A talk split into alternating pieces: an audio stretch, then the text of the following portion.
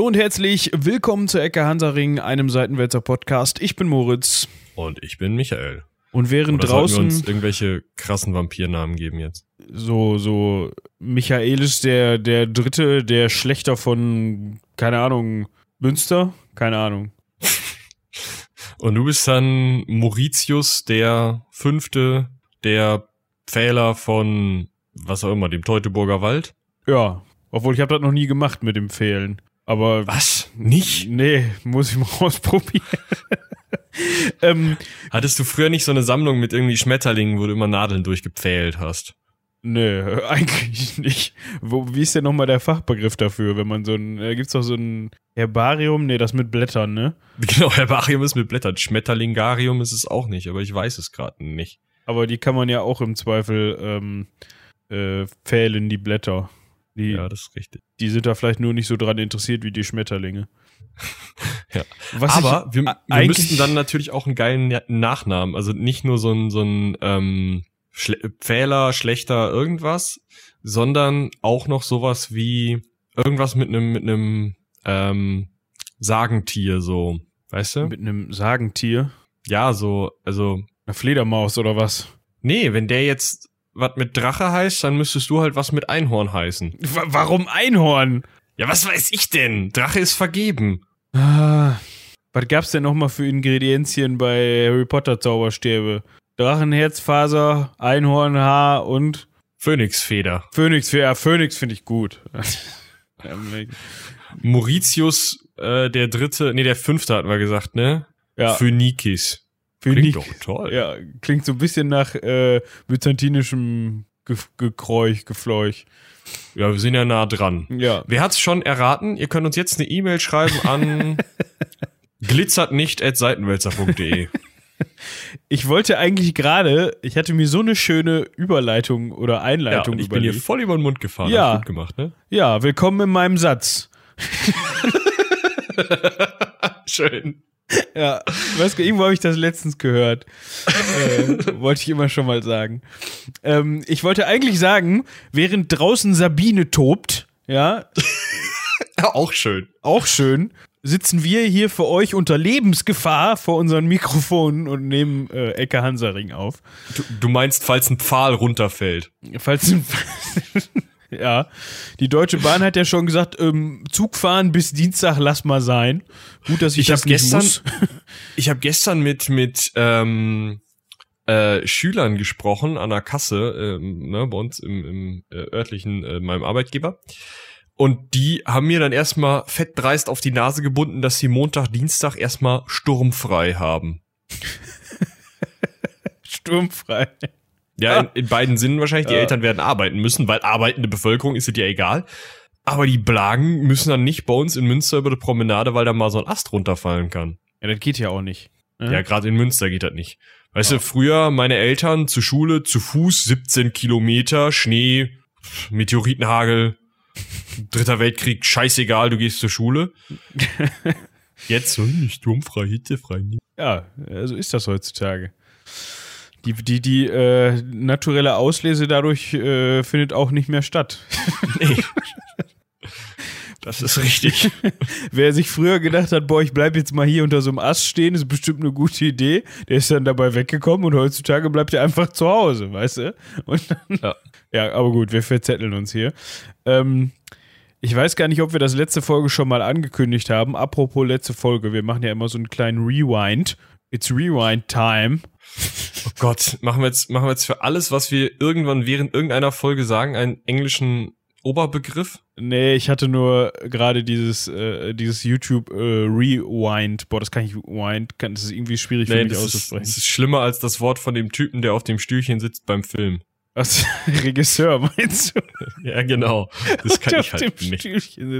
Rewind. Ich glaube, das wird aus, aber das Wind hört sich irgendwie so unbetont an. Ist auch egal. Auf jeden Fall äh, macht YouTube, ja. macht YouTube das ja immer seit ein paar Jahren zum Jahresende und irgendwie jedes Jahr sagen alle, boah, war voll scheiße. so. ähm, dementsprechend machen wir das jetzt auch. Und zwar haben wir äh, in der letzten Folge über den Deutschen Orden gesprochen. Ähm, Also das heißt, wir sind sogar in derselben Gegend unterwegs gewesen. Genau, äh, Siebenbrücken klingelt da so ein bisschen bei mir. Ähm, da hat Siebenbürgen. Bürgen. Siebenbürgen. Brücken, Brücken, genau. Das klingelt. Über sieben Brücken. Genau. Ich kann eigentlich nicht singen. Äh, es war schon ganz gut für deine Verhältnisse. ähm, Siebenbürgen. Da sind wir auch gleich ein bisschen unterwegs. Äh, was mir noch zugetragen worden ist, was ich gar nicht wusste, ähm, der Deutsche Orden ist übrigens auch der Grund dafür, warum die deutsche Fußballnationalmannschaft Mannschaft, äh, sch- schwarz, schwarz-weiß trägt. Hatte ich so noch nie drüber nachgedacht, aber das ist wohl so. Ja, Schwarz-Rot-Gold wird auch komisch aussehen, glaube ich. Da kriegen die Belgier auch irgendwie immer hin. Weil die alle blond sind, oder? Ich guck keinen Fußball. Für 50 Pfennig nicht. Ich hab Nein, die letzte WM nicht gesehen. Da habe ich unten im Kino gestanden, oben in den Sälen lief der Film und ich hab ein Buch gelesen. Mir war es so egal. Ja gut, die letzte WM ist auch, ähm, äh, ja, sprechen wir nicht drüber. Die hat sowieso keiner gesehen. Aber die Belgier kriegen es auch immer irgendwie hin, Schwarz-Rot-Gold auf ihre Trikots unterzubringen, weil die haben ja auch Schwarz-Rot-Gold nur andersrum als wir. Ja, das ist richtig. Ich weiß gar nicht, ob die das eher hätten. Müssen wir auch mal irgendwann nachgucken. Aber wir sind schon wieder hier jetzt fast zehn Minuten drin. Wir müssen mal zu Punkt kommen hier. Die Leute wollen was hören. Zum Pfahl, zum Pfahl kommen. Ja. Und zwar, Oder zur Sammeltasse. das ist ein guter Punkt, weil der gehört da drauf. Meine Fresse, ja. Ja, äh, das, das äh, Thema ging aus von einem Meme, äh, was ich Michael geschickt habe. Habe ich das Michael geschickt? Hast du? Du hast es geschickt. Ich weiß aber nicht mehr in welche Gruppe. Ähm, Habe ich das in eine Gruppe geschickt? ja, ich glaube schon. War das sogar in die Chatgruppe? Ähm, Ich, ich scrolle. du wir, wir scrollst. finden das raus. Ich äh, mache weiter. Und zwar ähm, reden wir von Vlad dem dritten Draculär. Ähm, und das ist genau der, wo man sich für, wo man vermuten, wo man vermuten könnte, wer das ist, genau. Ist egal, ihr wisst, was ich meine. Das ist genau der, der an den- Glitzer-Otto halt. an hier. den ihr euch jetzt erinnert gefühlt habt. Und zwar ist das der, der wahrscheinlich der Ursprung von Graf Dracula ist, den ähm, sich der Autor, es war glaube ich ein Ire, ne, der den geschrieben hat. Äh, Bram Stoker, ja. Ein Ja. Ire. Genau, äh, der den Roman Graf Dracula geschrieben hat und sich Vlad den Dritten als Vorbild genommen hat. Und dieser Vlad der Dritte, ich muss eure Euphorie und ähm, eure Kenntnis über diese Person jetzt direkt mal äh, zerstreuen, war wahrscheinlich kein Vampir. Todtraurig. Ja, wir haben unsere Quellen überprüft und haben nichts dahingehend gefunden. Ähm, Das können wir jetzt direkt nochmal wiederholen, weil ich finde das verdammte Meme nicht mehr. Ist auch egal. Ähm, was wichtig am Anfang zu wissen ist, ähm, der Herr ist geboren worden ähm, angeblich 1431. Da geht's nämlich schon los. Ähm, es handelt sich um einen ja, slawischen Fürsten, kann man das so? Ja, Fürst vom Balkan, slawischer Fürst, ich kann es dir nicht genau sagen, aber irgendwie da so aus der Kante zwischen äh, Schwarzem Meer und Mittelmeer. Also zwischen, ganz grob gesagt, Italien und dem Schwarzen Meer. Eher Richtung Schwarzes Meer. Sehr grob gesagt. Also wahrscheinlich im ähm, äh, heutigen Rumänien. Ja, also äh, Genau. das ist so das Gebiet, in dem wir uns gleich so aufhalten. Jetzt wird sich der eine oder andere denken, äh, Rumänien, was soll ich da denn? Äh, War ganz spannend. Bleibt mal dran. Und wir werden auch das eine oder andere ähm, wiederhören, was wir, von dem wir schon mal berichtet haben. Äh, die Osmanen spielen da eine Rolle. Wir haben eben schon Siebenbürgen äh, mitbekommen. Da, das spielt eine kleine Rolle. Aber ich würde sagen, wir hangeln uns jetzt einfach mal hier durch den, durch den Vlad durch. Das hat der nämlich auch des Öfteren mit angespitzten Fehlen bei seinen ähm, Widersachern gemacht. Deshalb hat er auch den Beinamen äh, Vlad der Pfähler. Oder Tepesch, wenn ich das jetzt ansatzweise, Zepesch, wenn ich, also, tut mir wahnsinnig leid, aber ich bin im ja. Rumänischen halb so sattelfest wie im Französischen und das klingt ja schon immer komisch, also. Ja, aber wir, Ne? sagen, wir sagen einfach der Fehler. Also, Ja. weil, ja, aber dazu kommen wir später, warum er so genannt wurde. Der eine oder andere kann es sich schon denken. Warum heißt der Typ eigentlich Draculea? Das ist eigentlich eine ganz gute Frage. Weil er immer gegen ähm, Mikrofonständer haut und dann komische Geräusche vorkommen. Nicht? Sorry. Ähm, ich bin noch nicht ganz drin. Alles ich mache hier noch Sport. Sport ist wichtig, habe ich gehört. Sei, äh, äh, Ecke Hansering on Tour, auch vom, vom Trimrad. Boah, ey. ich glaube, es gibt wirklich bessere Ideen. Definitiv. Ja. Zum Beispiel der Nachfolger von Vlad II. zu sein, ist eine bessere Idee. Vielleicht. Da gibt's auch keine Trimmräder. Genau.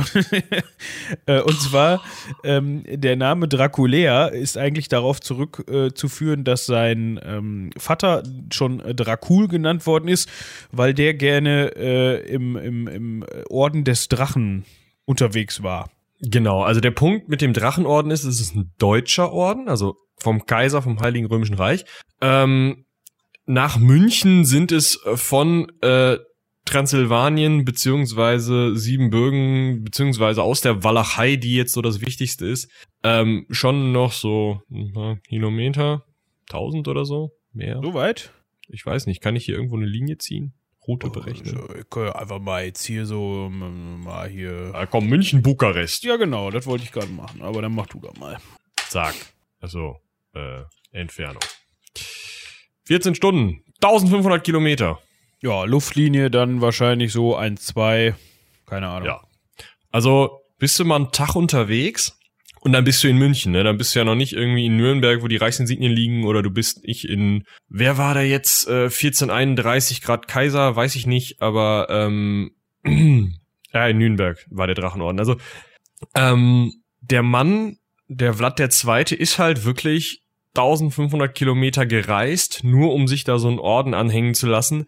Warum? Weil ähm, die äh, Osmanen gerade ähm, ja sein Heimatland bekämpften, also belagerten und ähm, er und einige andere Fürsten der Gegend sich eben zusammengeschlossen haben und unter der Oberherrschaft des Heiligen Römischen Kaisers gegen die Osmanen gekämpft haben. Später gab's gab's dann ja auch diese äh, Schlachten, diese Nummern mit den Türken vor Wien und so, da haben wir auch schon mal drüber gesprochen ähm, in diese ganze ähm, ja Konstellation fällt das eben rein. Also ähm, da gehören eben auch diese walachischen Fürsten äh, Vovioden, spreche ich das richtig aus? Äh, Voivode. Voivoden dazu, ähm, die eben gegen die Türken gekämpft haben. Mal einzeln, mal zusammen, mal gegeneinander. Mal haben sie sich mit den Türken verbündet und dann doch wieder auf den Kopf bekommen und hier und da. Ähm, ist ein riesiges Pulverfass, das werden wir gleich noch hören, aber eben Oberherrschaft des Ganzen oder sozusagen versucht, diese ganzen untereinander zerstrittenen äh, Warlords irgendwie in Einklang zu bekommen, war eben der deutsche Drachenorden oder der vom Kaiser gestiftete Drachenorden. Und da war dieser Vlad der Zweite auch Mitglied und wahrscheinlich hatte er sonst keine Eigenschaften, deswegen hat man ihn nach dem Orden um seinen Hals benannt. Ja, also nach Vlad dem Drachen. Als Vlad den Drachen, ja. Wow, ist auch nett eigentlich. Der Drache klingt doch eigentlich cool. Äh, wir können mal eben Google zur Rate ziehen, wie man das ausspricht. Moment. Voivode. Das war unspektakulär. Voivode.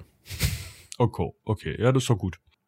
Ähm, genau, und gerade als sich Vlad der Zweite, Vattern sozusagen, diesen Drachenorden hat anstecken, umhängen oder was auch immer man damit machen, äh, macht, lassen, ähm, schwieriger Satz, ähm, wurde äh, Vlad der Dritte geboren und später auch mit fünf Jahren dann auch dem Orden ähm, wahrscheinlich äh, wurde auch Ordensmitglied. Das heißt jetzt aber nicht, dass er wie beim deutschen Orden so ein super krasser Ordensritter war und wirklich wie ein Mönch leben musste, sondern mehr, dass er halt so eine Kette um hatte und sich darauf verlassen konnte, dass andere Ordensbrüder ihm helfen und er eben sich als Streiter der Christenheit für, äh, also gegen die Türken, für christliche, ähm, ein christliches Ungarn zu dem Zeitpunkt ja, also es war irgendwie Großbereich Ungarn mehr oder weniger, ähm, äh, ja, stark machen konnte und er sich da auf die Hel äh, Hilfe dieser Drachenordensmitglieder verlassen konnte.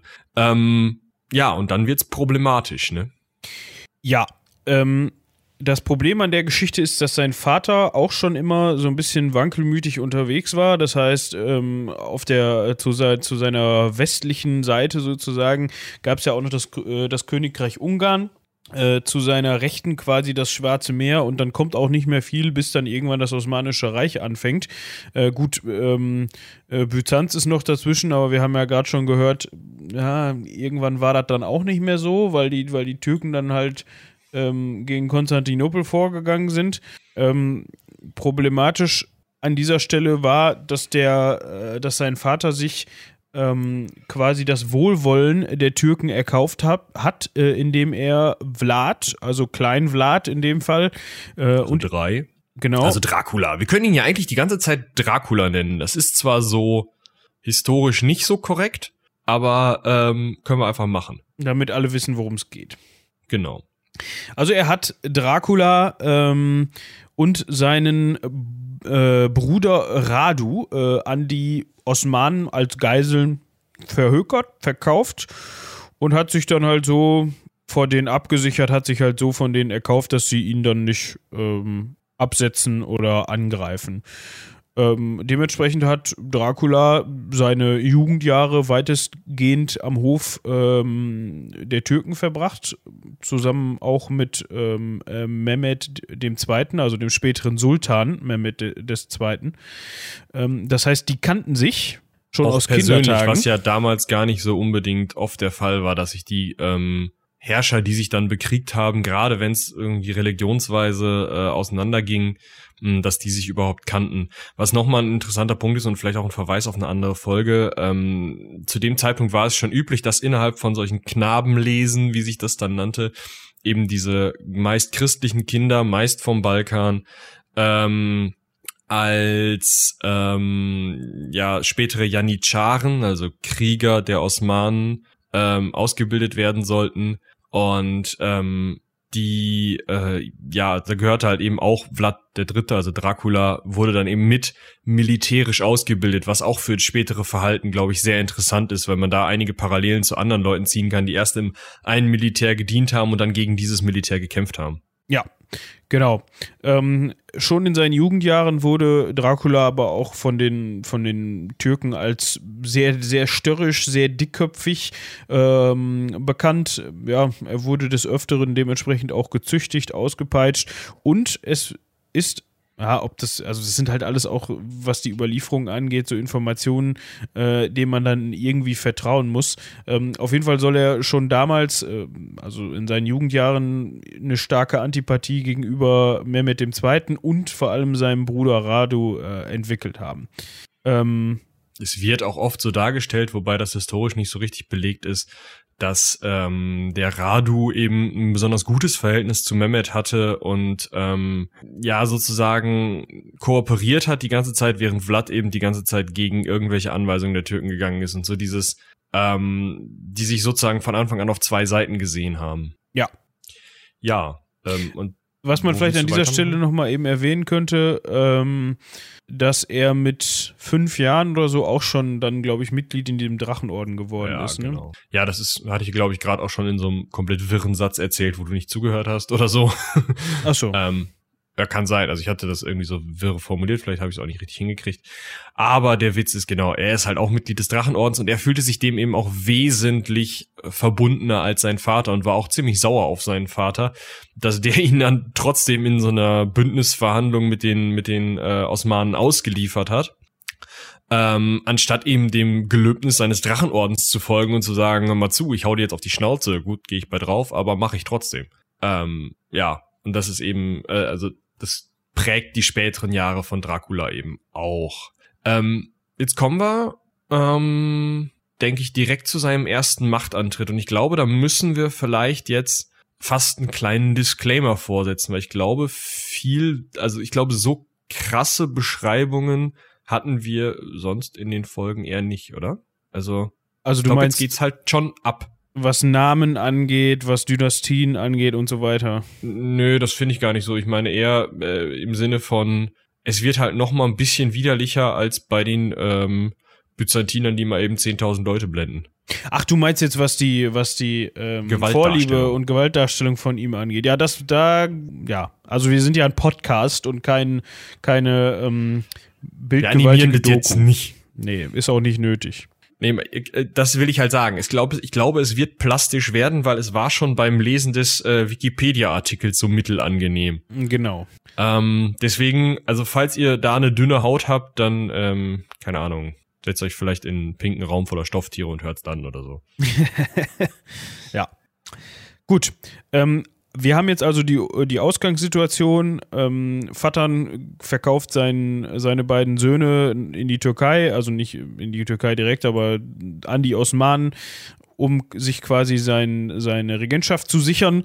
Ähm, jetzt kommt es aber dazu, dass äh, Vlad II. im Dezember 1447 vor, während eines Aufstandes wahrscheinlich ähm, durch ein Attentat zu Tode kommt. Und das ist wahrscheinlich, ja, ausgeführt worden, also veranlasst worden äh, von Johann äh, Hunyadi. Ich will immer Hyundai sagen, weil sich das so ähnlich schreibt. Der hatte nichts mit der Automarke zu tun. Nein, aber auch sowas von gar nichts. Aber genau, also ähm, der damalige ungarische Regent, der eben ähm, ja wahrscheinlich als als ähm, für einen einen minderjährigen König oder so äh, regiert hat und der eben irgendwie was gegen den ähm, walachischen äh, Voivoden hatte. Ich gehe mal davon aus, dass er das Gebiet einfach selber unter seine Kontrolle bekommen wollte, weil Ungarn eben zu dem Zeitpunkt wesentlich größer war als heute und eben auch Teile von Rumänien, äh, Serbien, Kroatien, Bosnien-Herzegowina, Moldawien, der Ukraine, ähm, also schon ziemlich, ziemlich viel umfasste und dass ich immer so ein bisschen abhängig war von, wie es gerade aussah politisch ähm, wie viel jetzt Ungarn wirklich äh, umfasst hat und wie viel nicht. Ähm, genau, der wird halt in dem Fall halt eben irgendwie einfach ein Problem mit Vlad II. gehabt haben. Ähm, und das Problem war, eigentlich war äh, Dracula gar nicht als ähm, ja, Nachfolger von Vlad II. vorgesehen, sondern eigentlich wäre es der äh, ältere Bruder von Dracula, Mircena, Mircena, ich weiß es nicht, äh, gewesen. Doch der war dummerweise zu dem Zeitpunkt, als das Attentat von äh, an Vlad II. verübt wurde, bereits begraben. Äh, problematisch, also problematisch dabei war, er war halt äh, zuerst geblendet worden und dann äh, nicht getötet und begraben, sondern einfach erstmal begraben und dadurch getötet worden, was halt unangenehm ist. Also das stelle ich mir so ungefähr, also als das Unangenehmste vor, was du mit jemandem machen kannst. Ja, kommt drauf an, ob man dann in einem Sarg liegt oder nicht, ob sie dir den Gefallen tun. Wer Kill Bill gesehen hat, ja. Daran muss ich immer denken, wenn ich lebendig begraben höre. Aber das ist. Es gab doch mal so einen Film mit Ryan Reynolds, wo das auch passiert ist irgendwie. Hm, Habe ich jetzt nicht im Kopf, aber kann, kann, gut sein. Wo du die ganze Zeit auf der Kinoleinwand nur die Nase von dem in Überlebensgröße gesehen hast, weil da irgendwie drei Kameras in diesem blöden Sarg waren. Ja spannend. ähm, aber wir sind uns auf jeden Fall einig, äh, ist schon nicht so geil. nee, ist auch einfach äh, unhöflich. Also, ja. weißt du, hau ihn halt kaputt, mein Gott, aber ähm, so? Ja, ähm, auf jeden Fall halten wir fest, ähm, Draculas Vater und Bruder, älterer Bruder, ähm, sind weggekommen. Ähm, Dracula selbst zu dem Zeitpunkt noch äh, unter Obhut der Osmanen und die haben sich natürlich gedacht, weil die mit äh, Vlad dem Zweiten, also Vladislav dem Zweiten, natürlich einen Deal hatten, dass das überhaupt nicht gut ist, wenn da jetzt auf einmal die Walachei ähm, es klingt irgendwie so geil, wenn man von der Walachei spricht, ne? Weil man, weil die Walachei irgendwie auch so als als Synonym für ganz, ganz weit weg und in, in, hinter Tupfing hoch 3000 gewertet wird. Ja, wir sollten, wir sollten mal über ähm, Pusemuckel und hinter Tupfing auch eine Folge machen, glaube ich. Ja, eigentlich schon. Und, und über, ähm, wie heißt das Ding im Norden noch? Ähm, ah, ich komme nicht drauf. In Schleswig-Holstein gibt es auch so einen so äh, so einen schönen Ort. Da, warte, da muss ich jetzt mal eben lang. Ähm, haben wir gleich. Ich fahre in der Zeit fort. Also Vlad der Dritte, Dracula, Draculea, Dracula, wird eingesetzt von den Türken, die also äh, in die Walachei einmarschieren, weil sie halt hart keinen Bock haben, dass dieser Johann Hyundai da ähm, irgendwie mit ungarischer äh, Herrschaft anfängt äh, und setzen den, den kurzen, den Vlad halt eben ein als ähm, dortigen äh, Herrscher gar nicht so sehr ähm, äh, in dem alten Titel, sondern einfach mit der Ansage, so hier komm, du verwaltest das jetzt rechtmäßig für die für die Osmanen. Das Problem ist, ähm, Johann Hunü, wie hast du ihn gerade ausgesprochen? Hunüdai? Ah, warte, das ist so nicht, äh, war gar nicht so schwierig. Äh, Hunyadi, ne? Hunyadi, ja. Ich kriegte mit dem Hyundai kriegte das Probleme. Also ja, äh, der äh, Herr Reichsverweser der ähm, Ungarn ähm, hatte keine Lust auf irgendwelche Marionettenregierungen, ist einfach direkt auch mal in die Walachei einmarschiert, hat scheinbar die Türken geschlagen oder die zurückgelassenen Truppen geschlagen und ähm, Vlad vertrieben, der dann bei seinem Onkel Bogdan II. im Fürstentum Moldau unterkam ähm, und da erstmal äh, ja nochmal gechillt hat. Vier Jahre geblieben ist. Zu dem Zeitpunkt, 1451, als er dann aus dem Schutz seines Onkels wieder ähm, gehen musste, weil der Schutz seines Onkels nicht mehr da war, war Vlad 20 Jahre alt. Das ist vielleicht auch immer ganz interessant, so ein bisschen klar zu haben, wie alt die jeweiligen Personen sind. Ja. Ähm, daraufhin hat er sich gedacht, Mensch, was machen wir jetzt? Petru der Dritte ist nicht mehr, beziehungsweise kann mir keinen Schutz mehr bieten. Ich äh, gehe mal. Petru der Dritte, du meinst Bogdan der Zweite. Äh, Bogdan der Zweite, man sollte. Petru ähm, der Dritte ist dann nämlich, und das ist das Problem, weil, ähm, ja. ja Bogdan äh, der Zweite ist weggekommen. Genau, ist weggekommen unter Petrus Händen und Petru hat dann halt die, äh, den Thron übernommen. Das scheint da irgendwie gute Tradition gewesen zu sein, dass man jetzt nicht aufs Erbe wartet. Das dauert ja auch, ist ja auch belastend an der Stelle. Ja. ähm, an dieser Stelle hat er was gemacht, was mich überrascht hat. Ähm, er ist nämlich zu Johann Hunyadi gegangen, der ja eigentlich vorher dafür gesorgt hat, dass gerade er nicht in, in, in der Machtposition bleibt, in die, in die ähm, ihn die Türken gebracht haben, jetzt Marionettenregierung ähm, äh, hin oder her.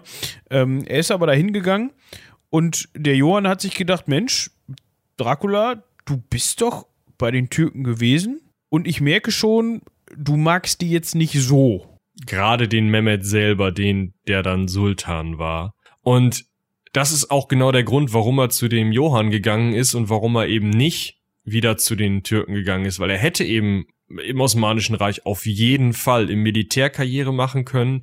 Es war nicht so, dass das undurchlässig gewesen wäre für ähm, für auch ja westliche christliche äh, ähm, ähm, äh, Leute. Also klar, er hätte wahrscheinlich zum Islam konvertieren müssen, aber er war sowieso schon anteilig islamisch erzogen. Er hätte sich da gut einfinden können im Zweifel, wenn er das natürlich gewollt hätte.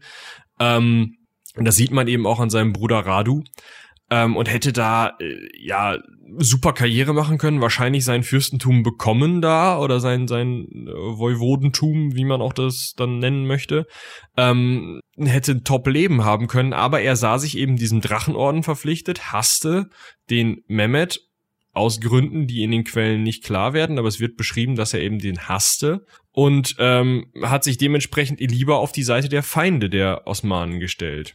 Ja. Unter Johann ist er dann auch recht schnell aufgestiegen.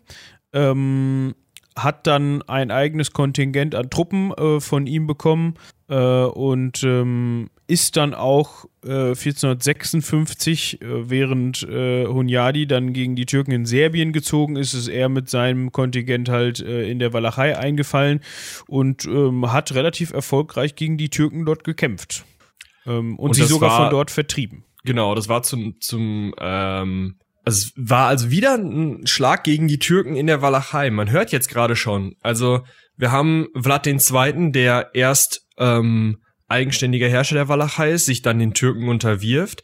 Dann kommen die Ungarn und hauen Vlad II. aus der Walachei. Dann kommen die Türken und hauen den Nachfolger, also denjenigen, der dann äh, für die Ungarn die Walachei ähm, regieren soll, aus der Walachei und setzen den, den Dracula ein dann hauen die ähm, Ungarn wieder Dracula aus der Walachei, dann hauen scheinbar, weil es muss ja zwischendrin passiert sein, sonst hätte Dracula die äh, Türken nicht schon wieder aus der Walachei raushauen können, die mh, mm, Türken, also denjenigen, denen die Ungarn nach Dracula, nach dieser Marionettenregierung in der Walachei eingesetzt haben, wieder aus der Walachei raus. Und jetzt kommt Dracula wieder an und haut die Türken wieder aus der Walachei.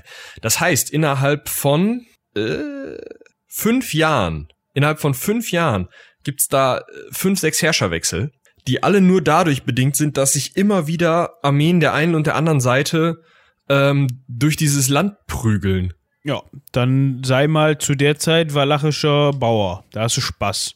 Da hast du richtig Spaß. Und das kann Spaß, ich dir sagen. Und der Spaß hört an der Stelle auch noch nicht auf.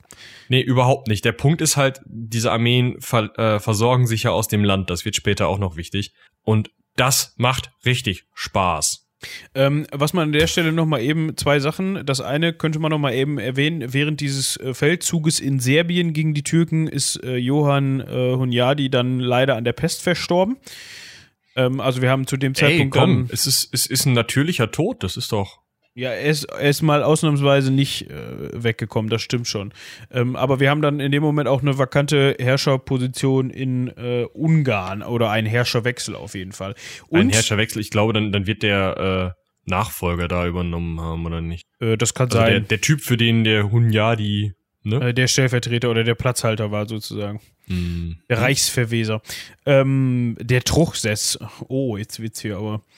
Ähm, an der Stelle sollten wir vielleicht noch mal eben ganz kurz äh, klarstellen, wo verfickt noch mal, S- sorry, darf ich hier solche Ausdrücke überhaupt verwenden? Natürlich. Wo verfickt noch mal ist die Scheißwallerei, von der wir die ganze Zeit sprechen?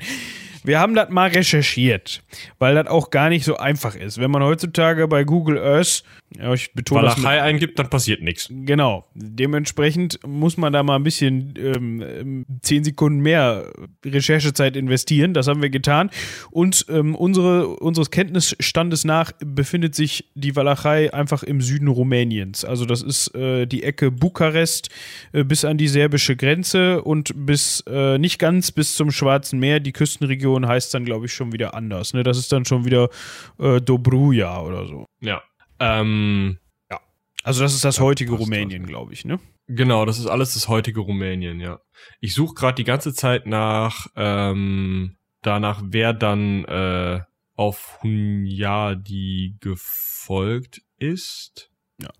Ähm, auf jeden Fall, um das nochmal einzugrenzen, kann man festhalten, im Norden ist die Grenze von der Walachei auf jeden Fall, ähm, ähm, wie heißt das Gebirge da, die Südkarpaten.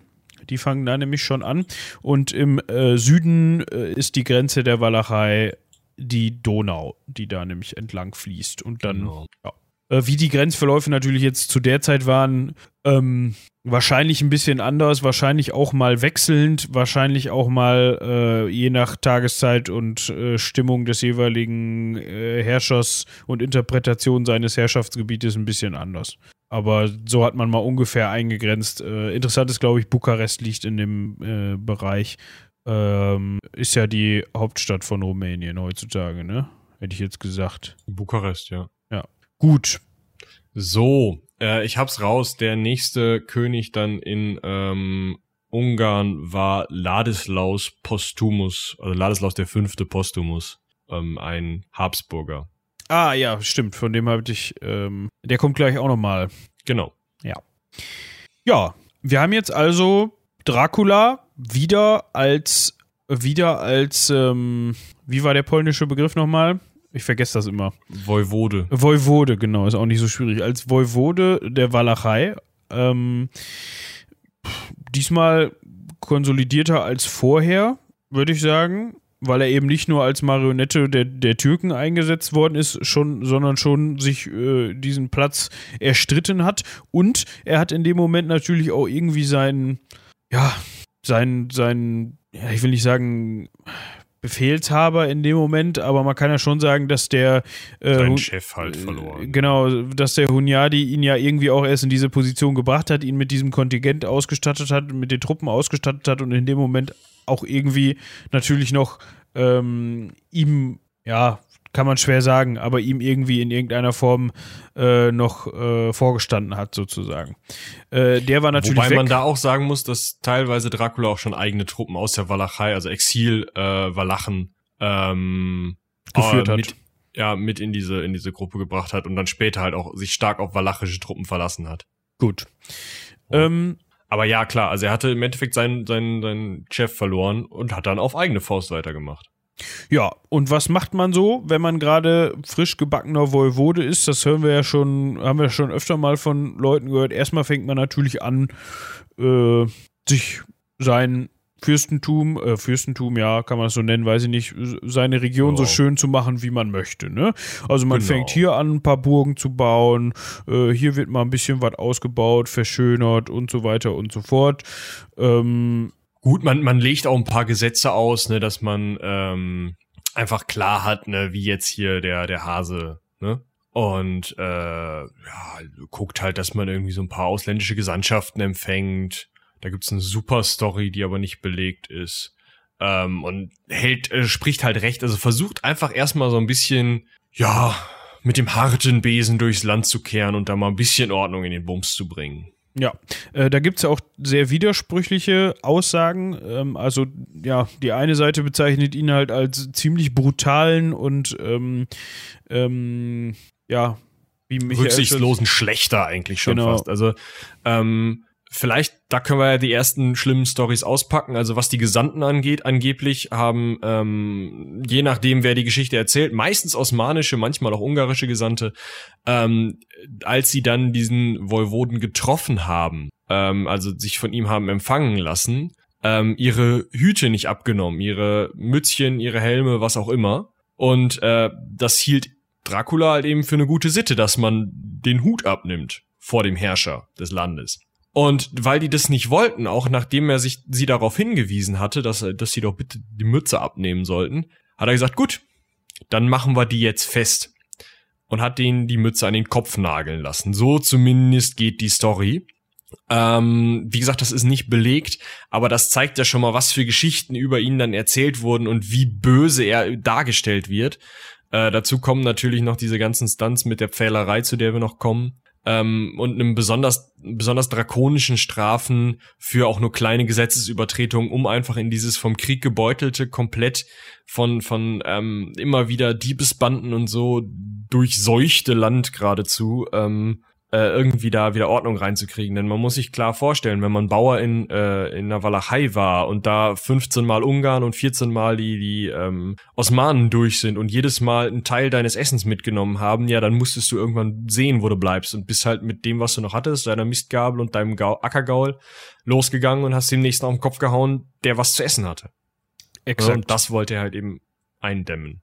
Und so spricht, äh, spricht die Gegenseite halt auch in dem Fall davon, dass er das auch wirklich geschafft hat, dass er durch sein, ja, durch seine, ähm, sein Beharren auf Recht, Ehrlichkeit und Ordnung und durch dieses Unerbittliche eben das Land auch wieder, ja, recht erfolgreich gemacht hat, ne? dass Handel und Kultur und so weiter wieder floriert haben, ähm, kann man dann natürlich auch sehen, wie man will. Also ob der Zweck in dem Fall dann die Mittel heiligt, kann dann jeder selbst für sich entscheiden. Ähm, wie Michi eben schon sagte, bevor er das Ganze angetreten hat, herrschte da quasi in vielen Gebieten Anarchie, wenn man so möchte. Ja. Gut. Ähm, das ist also jetzt die äh, neue Ausgangssituation. Wir haben Dracula eben als äh, Voivoden wieder in seiner liebgewonnenen Walachei. Und das ist natürlich jetzt so ein Punkt, tja, das passte dem einen oder anderen nicht. Wir sind jetzt übrigens ähm, 1456 äh, hat er das, äh, diesen Titel wiedergewonnen. Zu dem Zeitpunkt war er äh, 20, nee. 25. Genau. Ja. Ja. Jetzt bin ich mal gerade mal am gucken, inwieweit wir jetzt hier noch auf die äh, Ausschweifung äh, der ganzen äh, Staaten drumherum, drumherum eingehen müssen, inwieweit das wichtig ist. Ähm, was man auf jeden Fall erwähnen kann, ähm, Eroberung Konstantinopels 1453 durch Sultan genau. Mehmed II. Da hatten wir schon mal ausführlich drüber gesprochen, glaube ich, ne? Genau, das heißt, drei Jahre vorher, äh, bevor er da die Herrschaft übernommen hat, ähm, das heißt halt einfach, die äh, Muslime haben dann mehr oder weniger freie Hand äh, über den Bosporus an mehreren Stellen überzusetzen, können eben dann schalten und walten, wie sie wollen und dadurch wird die Gefahr für so ein Fürstentum wie die Walachei, was dann ja wirklich nicht mehr weit weg ist, äh, einfach nochmal um einiges größer.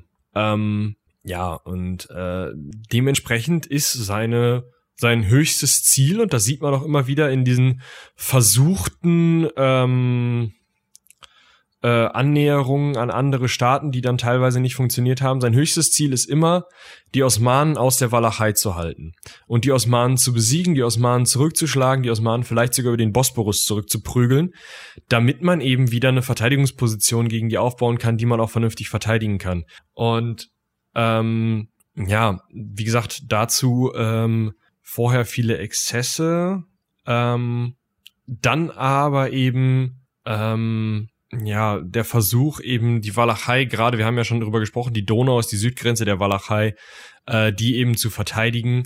Und ähm, das war auch von strategischer Wichtigkeit. Also da die Donau zu halten, war sozusagen die nächste Barriere nach ähm, vielleicht dem Bosporus. Ja.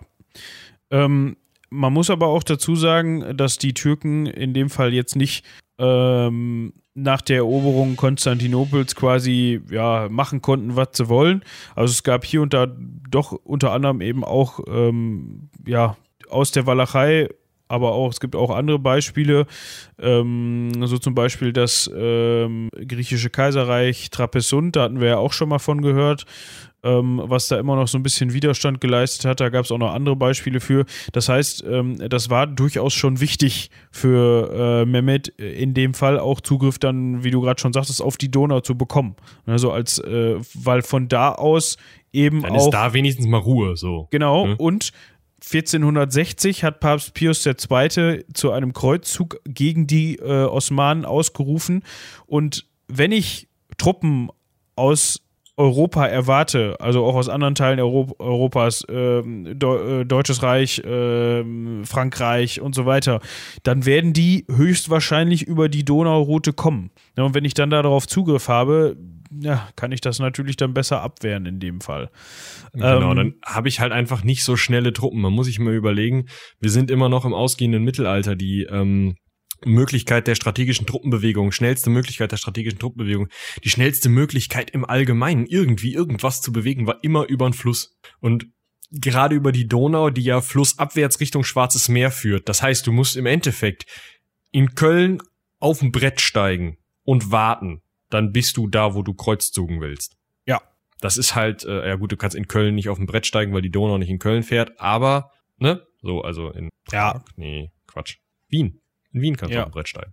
Das ist auf jeden Fall schon mal näher dran als, äh, also es geht auf jeden Fall schon mal schneller, als sich auf dem Pferd zu schwingen und darunter zu reiten. Wahrscheinlich. Und ist, du kannst dich auch nicht so verreiten. ähm, Stimmt, der Fluss hat eine Richtung, ja, ist richtig. genau. Noch bevor Papst Pius zu diesem Kreuzzug äh, ausgerufen hat, ähm, hat Mehmet II. Vlad mal so eine Gesandtschaft geschickt und hätte gerne von dem mal so 10.000 Dukaten und ca. 500 Jungen gehabt, die er dann zu Janitscharen ausbilden wollte. Also von denen haben wir ja schon mehrfach gehört. Das waren ja diese, hatte mich ja eben auch schon mal angerissen, das waren ja diese ähm, türkischen, ja, wenn man sie Elitekrieger nennen will, die eben auch oft in vorderster Reihe ähm, gekämpft haben, die äh, ja meistens dann nicht aus äh, osmanischen äh, Soldaten bestanden, sondern irgendwie auch äh, so eine Art von Fremdenlegion gebildet haben und die dann halt auch gerne aus den Kindern von Balkanstaaten, Völkern äh, rekrutiert wurden. Da hat er jetzt aber gesagt, Mehmet, Hör mal, nee. hör mal, nee. Genau. In der Zwischenzeit, 1460, hat er sich dann mit dem ähm, ungarischen König auf ein neues Bündnis eingelassen, um sich auch in dem Fall wahrscheinlich dann gegen die Osmanen so ein bisschen abzusichern, um da irgendwie ähm, Unterstützung erwarten zu können. 1461 hat Mehmet. Ich glaube, das ist, das ist vielleicht eine ganz interessante Sache. Wir haben ja gerade noch gesagt, äh, 1459 sagt er, hör mal, nee. Und er begründet das dann auch damit, dass das ist dann eben ähm, 1461 als nochmal, was du gerade sagen wolltest, ein, ein weiterer Versuch kommt, hey, wollen wir nicht irgendwie zusammenarbeiten? Mehmet sagt das eben, hey Vlad, wollen wir nicht zusammenarbeiten? Ähm, da sagt Vlad eben, obwohl er das Bündnis mit den Ungarn hat und obwohl er ähm, mit Siebenbürgen auch noch ein Bündnis anstrebt, ähm, weil er halt davon ausgeht, dass die äh, Osmanen jetzt über die Donau kommen und einfallen wollen, mal wieder, äh, sagt er trotzdem dem Mehmet, ja, nee, äh, die Ungarn wollen uns angreifen, ich prügel mich mit denen in Siebenbürgen. Also Geld zahlen kann ich dir nicht, Kinder kann ich dir nicht geben und vorbeikommen kann ich auch nicht. Aber du kannst mir ja so einen Pascha rüberschicken. Der kann dann ein bisschen aufpassen. Ja. Was ein Zivilbeamter ist. Also Und- so ein, so ein Heini halt. Ja, und das, obwohl er die erste Gesandtschaft von 59 ähm, nachdem sie dann verkündet haben, was sie haben wollen, hat er die umbringen lassen und er hat währenddessen dann auch noch mal äh, weitere Türken, die ja bei der Überquerung der Donau aufgegriffen worden sind, hat fehlen lassen. Also da geht das dann los mit dem Fehlen. Ich glaube, wir müssen nicht beschreiben, wie das genau funktioniert. Das kann sich dann jeder selbst überlegen. Es gibt mehrere Varianten. Es gibt Ideen mit Spitzenfällen und Ideen mit runden Fällen und Schmiermitteln. Und weiter möchte ich dazu nicht reden. Ja, gut. Boah. So viel dazu an dieser Stelle. Äh, wie er das jetzt umgesetzt hat, wissen wir nicht, ist auch egal. Wir wissen Obwohl, nur. Teils, teils. Das wissen wir doch. Das oh. steht in den Quellen. Okay, dann wissen Viel wir. Viel Spaß beim doch. Lesen.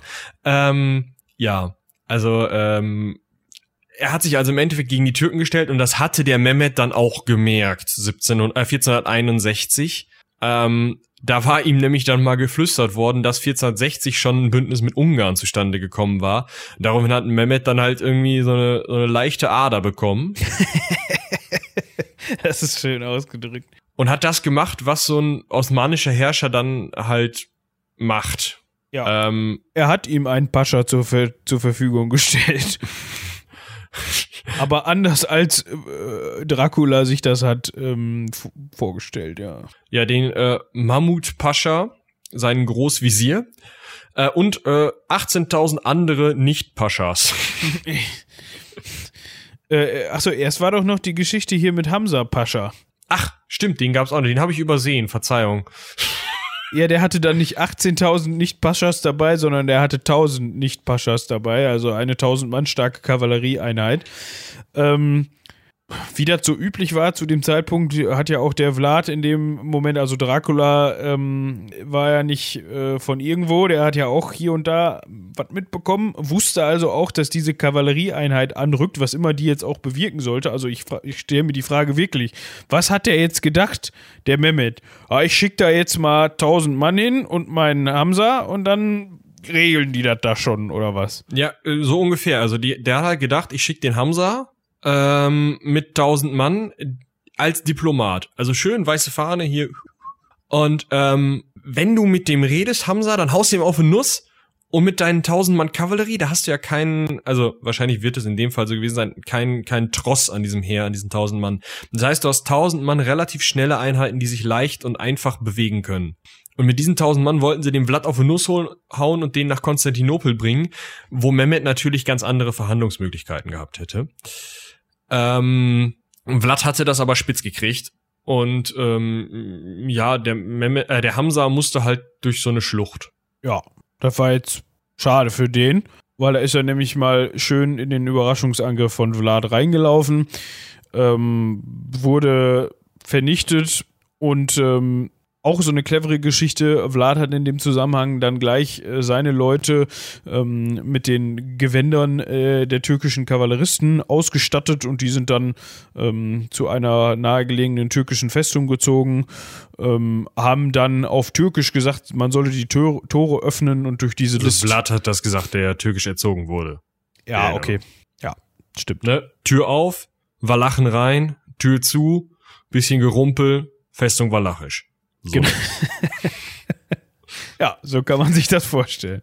Ähm, genau, und dann ist Vlad halt hingegangen und hat gesagt, gut, ähm, dann gehen wir jetzt mal den ähm, Osmanen richtig auf den Sack und äh, sind nach Bulgarien übergesetzt und haben da erstmal schön in so kleinen Einheiten alles verwüstet, was nicht bei drei äh, auf den Bäumen war mit der Ansage, so können wir halt möglichst die osmanische Armee schwächen. Und bald kommt ja dann Matthias Corvinus, der ungarisch neue ungarische König, Nachfolger von dem Ladislaus äh, Postumus, ähm, kommt dann mit seinen Jungs und dann kriegen wir die Osmanen hier aus dem äh, aus dem Land. Dabei hat Vlad höchst persönlich geschrieben, dass er 23.883 Türken und muslimische Bulgaren getötet habe, nicht eingerechnet diejenigen, die in ihren Häusern verbrannt seien. ähm, da konnten wir jetzt ja, ja schlecht Buch führen. Da war eine ne? Wand drum, kannst nicht zählen. Kacke. Ähm, die bulgarischen Christen seien hingegen verschont worden und hätten sich dann in der Walachei angesiedelt oder würden ihm helfen. Und daraufhin war halt die Idee so, hey, Matze, komm mal ran auf den Meter, wir hauen jetzt die Osmanen kaputt. Ähm, Matze hatte mit der Sache aber nicht so richtig einen Vertrag. Ähm, und dementsprechend ähm, waren halt im Endeffekt diese leichten äh, walachischen Reitereinheiten, die äh, auf eine größere Armee warteten, um dann eben gegen die ähm, Osmanen wirklich kämpfen zu können, ähm, äh, ja, waren halt irgendwo auf verlorenem Posten da in der Gegend. Besonders, weil jetzt nämlich der Mammut-Pascha kommt, weil ähm, Mehmet eine zweite Ader bekommen hat. und gesagt hat, 1000 reicht nicht, 18.000, komm. Das ist eine schöne Zahl, habe ich gerade rumstehen. Der war eh gerade dabei, Korinth zu belagern und dann, ja gut, ja, 18.000, ja, die zwei Mannekes hier kommen, Attacke. Ja. Ja. Ziel dieser Expedition war der Donauhafen äh, Breila, so würde ich Breila, so würde ich das jetzt vielleicht mal aussprechen. Wie gesagt, mhm. wir, Disclaimer, wir, wie ihr sicherlich wisst, sind wir nicht bewandert in der äh, rumänischen Sprache. Was ist passiert? Gar kein Donauhafen tatsächlich. Irgendein so Flusshafen. Das ist die Donau da, der Fluss, an dem das liegt. Hat. Ja. Ach, da, oh, ja, stimmt, hast recht. ich habe gerade nachgeguckt extra. Irgend so ein Flusshafen. Ja, ich, ich, wund ich, wunderte mich, dass die Donau nochmal nach oben fließt, bevor sie dann bei. Ja, das habe ich eben auch gedacht, das stimmt. Bevor die in das Schwarze Meer äh, abfließt, macht die nochmal so einen Knick. Die nimmt nicht den direkten Weg. Komisch, ja. Besoffene Donau schlimm. Immer diese betrunkenen Flüsse. Und wenn die Donau da nicht herfließen würde und vorher direkt ins Schwarze Meer, dann hätte der Mehmet sicherlich auch äh, Brela gar nicht angegriffen. Weil dann wäre das nur so ein Kaff gewesen, wahrscheinlich. wahrscheinlich gäbe es das dann gar nicht. Ja, wahrscheinlich. Wo waren wir? 18.000 Mann, genau. Und ähm, dann hat Vlad das Einzige gemacht, was er ohne die Unterstützung der Ungarn machen konnte. Ähm, er hat angegriffen. das ist halt so richtig Vlad-mäßig, ne? So ja. ja, der Matze ist nicht gekommen. Machen wir die Scheiße halt alleine, Mann, ey. Ja. Also ich habe jetzt keine neuen Zahlen, aber wenn der wirklich da noch mit 1000 Mann Kavallerieeinheit, nee Quatsch, mit den Jungs, die er benutzt hat, um die 1000 Mann Platz zu machen, äh, also keine Ahnung, wie viel das dann waren, also mit so einer eher kleinen Streitmacht rumgekaspert ist und dann eben äh, von 18.000 äh, auf 8000 Mann die türkischen dezimiert hat, dann war der schon kompetent. Ich meine, klar, der kannte natürlich auch die türkischen ähm, Herangehensweisen. Der hatte noch einige türkische Uniformen, äh, konnte türkisch, also im Zweifel konnte der eben in das ähm, teilweise in die gegnerischen Truppen eindringen und dann eben Verwirrung stiften und wird wahrscheinlich auf so eine Art die die Truppen dezimiert haben und immer wieder mit kleinen Angriffen mal von hier, mal von da, mal hier fünf weg, mal da fünf weg ähm, was natürlich auch einfach eine ganz andere Art der Kriegsführung ist, als sich da eine offene Schlacht zu liefern. aber da können wir im Zweifel mal mit Patrick nochmal drüber reden. Ja. Ähm, alle guten Dinge sind drei. Wir haben eben Denkt schon, sich der Mehmet? Ja, wir haben eben schon von Adern gesprochen. Die dritte hat äh, Mehmet dann auch bekommen. Ähm, oh, ja. Und hat dementsprechend äh, ein nicht gerade kleines Heer zusammengezogen. Also er hat äh, angeblich Gesandte in alle Hil Himmelsrichtungen ausgeschickt. Ähm, und zwar, um eine Armee zusammenzustellen, die ähnlich groß und schwer bewaffnet äh, war wie äh, die, die er bei Konstantinopel zur Belagerung benutzt hat. Ähm, Schätzungen sind so eine Sache. Also die niedrigste Schätzung sagt 90.000. Ja. Die höchste 400.000. Ja. Streichen wir zwei Nullen und kommen wir da in ähm, die Nähe. Ja, also es werden wohl ein paar mehr als 4.000 gewesen sein, ähm, aber. Ja, aber 40, ja, weiß ich nicht. Mein Gott, ich war nicht dabei, ich weiß es nicht, aber ähm, äh, wir hatten das ja schon des Öfteren, wie das so mit dem Zählen damals war. Genau. Was aber ein Punkt ist, Radu, Draculas kleiner Bruder, kämpfte damit und hat 4000 Reiter kommandiert für die Türken, für die Osmanen. Da dürfte der Vlad jetzt wieder eine Ader bekommen haben, wenn er das mitbekommen hat. Ähm, wir erinnern uns, nur um das nochmal eben äh, in Erinnerung zu rufen, weil das auch schon jetzt wieder 40 Minuten her ist. Radu war der kleine Bruder, mit dem Vlad damals an die Türken verkauft worden ist, am türkischen Hof gelebt hat und wir erinnern uns daran, auch gegen den hatte er so eine kleine Antipathie. Also nicht nur den Mehmet mochte er nicht, auch seinen kleinen Bruder mochte er nicht. Dementsprechend ähm, wird er sich gefreut haben, dass er ihn jetzt äh, auf der gegenüberliegenden Seite dieses Heeres äh, wieder getroffen hat. Ja, neben diesen ähm, 90 bis 400.000 Mann 90 Ähm, bis ja, ja, weiß ich auch nicht. Genau, äh, hatten die Türken natürlich auch äh, schweres Geschütz dabei, 120 Kanonen, Ingenieure, ähm, Geistliche, Astrologen äh, und so weiter. Also die haben da richtig aufgefahren, um sich am besten, wenn sie gewonnen haben, dann auch gleich da äh, festsetzen zu können. Ähm, ja, also nicht nur so eine kleine Reiterschar, sondern das war schon richtig geplant. als okay, das ist jetzt hier unsere Das ist der letzte Feldzug, den wir in der Walachei machen. Genau, so ist es zumindest geplant. Ja, und äh, Vlad, ne, hat mal die Matze gefragt, ob der nicht mitmachen möchte. Ähm, weil der Matze schon nicht gehört hatte beim letzten Mal, hat er dann gesagt, ja gut, weißt du Matze, wir können das so machen. Ich bin ja eigentlich orthodoxer Christ, aber wenn du das sagst, dann werde ich römisch-katholisch, aber da musst du auch mithelfen. Und Matze hat so gesagt, ja, ähm, ich, äh, klar. Ähm, also, Kann ich ja nicht Nein sagen. Also prinzipiell kann ich nicht Nein sagen. Ähm, aber also ich will jetzt auch nicht Ja sagen. Das sind ja die Das ist ja gefährlich. Die haben immerhin 90 bis 400.000 Mann. also, Und Astrologen. Immer. genau. äh, äh, nee, danke. genau. Dann, also ja, also, also er hat nicht Nein gesagt, aber er hat halt auch nicht Ja gesagt. Und Spoiler, am Ende hat er nicht mitgespielt. Daraufhin ist Vlad halt hingegangen und hat ja, hier wird's Generalmobilmachung genannt. Ich gehe nicht davon aus, dass das so hieß. Ähm, Er hat alles genommen, was nicht bei drei auf dem Baum war und zwei Beine hatte zum Laufen. Genau, das heißt, nicht nur Männer im wehrfähigen Alter, sondern Frauen mussten mitkämpfen, Kinder ab zwölf Jahren mussten mitkämpfen und aus dem Volk der Roma, die zu dem Zeitpunkt scheinbar ähm, als Leibeigene oder Sklaven in der Walachei lebten, wurden eben auch ähm, Leute verpflichtet. Weiterhin ähm, ja, gab es noch eine, eine große Söldnertruppe, gerade auch seine persönliche Garde, eben auch aus Sinti und Roma, irgendwie aus diesen Bevölkerungsgruppen zusammengesetzt, die sich dann allerdings eben als Freie bei ihm als Söldner verdingt haben. Ähm, und ja, im Endeffekt, äh, ja, das war halt irgendwie eine Truppe von Mistgabelhaltern. Also da war nicht Ja. viel. Die waren halt auch entsprechend nicht, also den Türken ebenbürtig bewaffnet. Oder nur wenige, sagen wir mal so. Ja.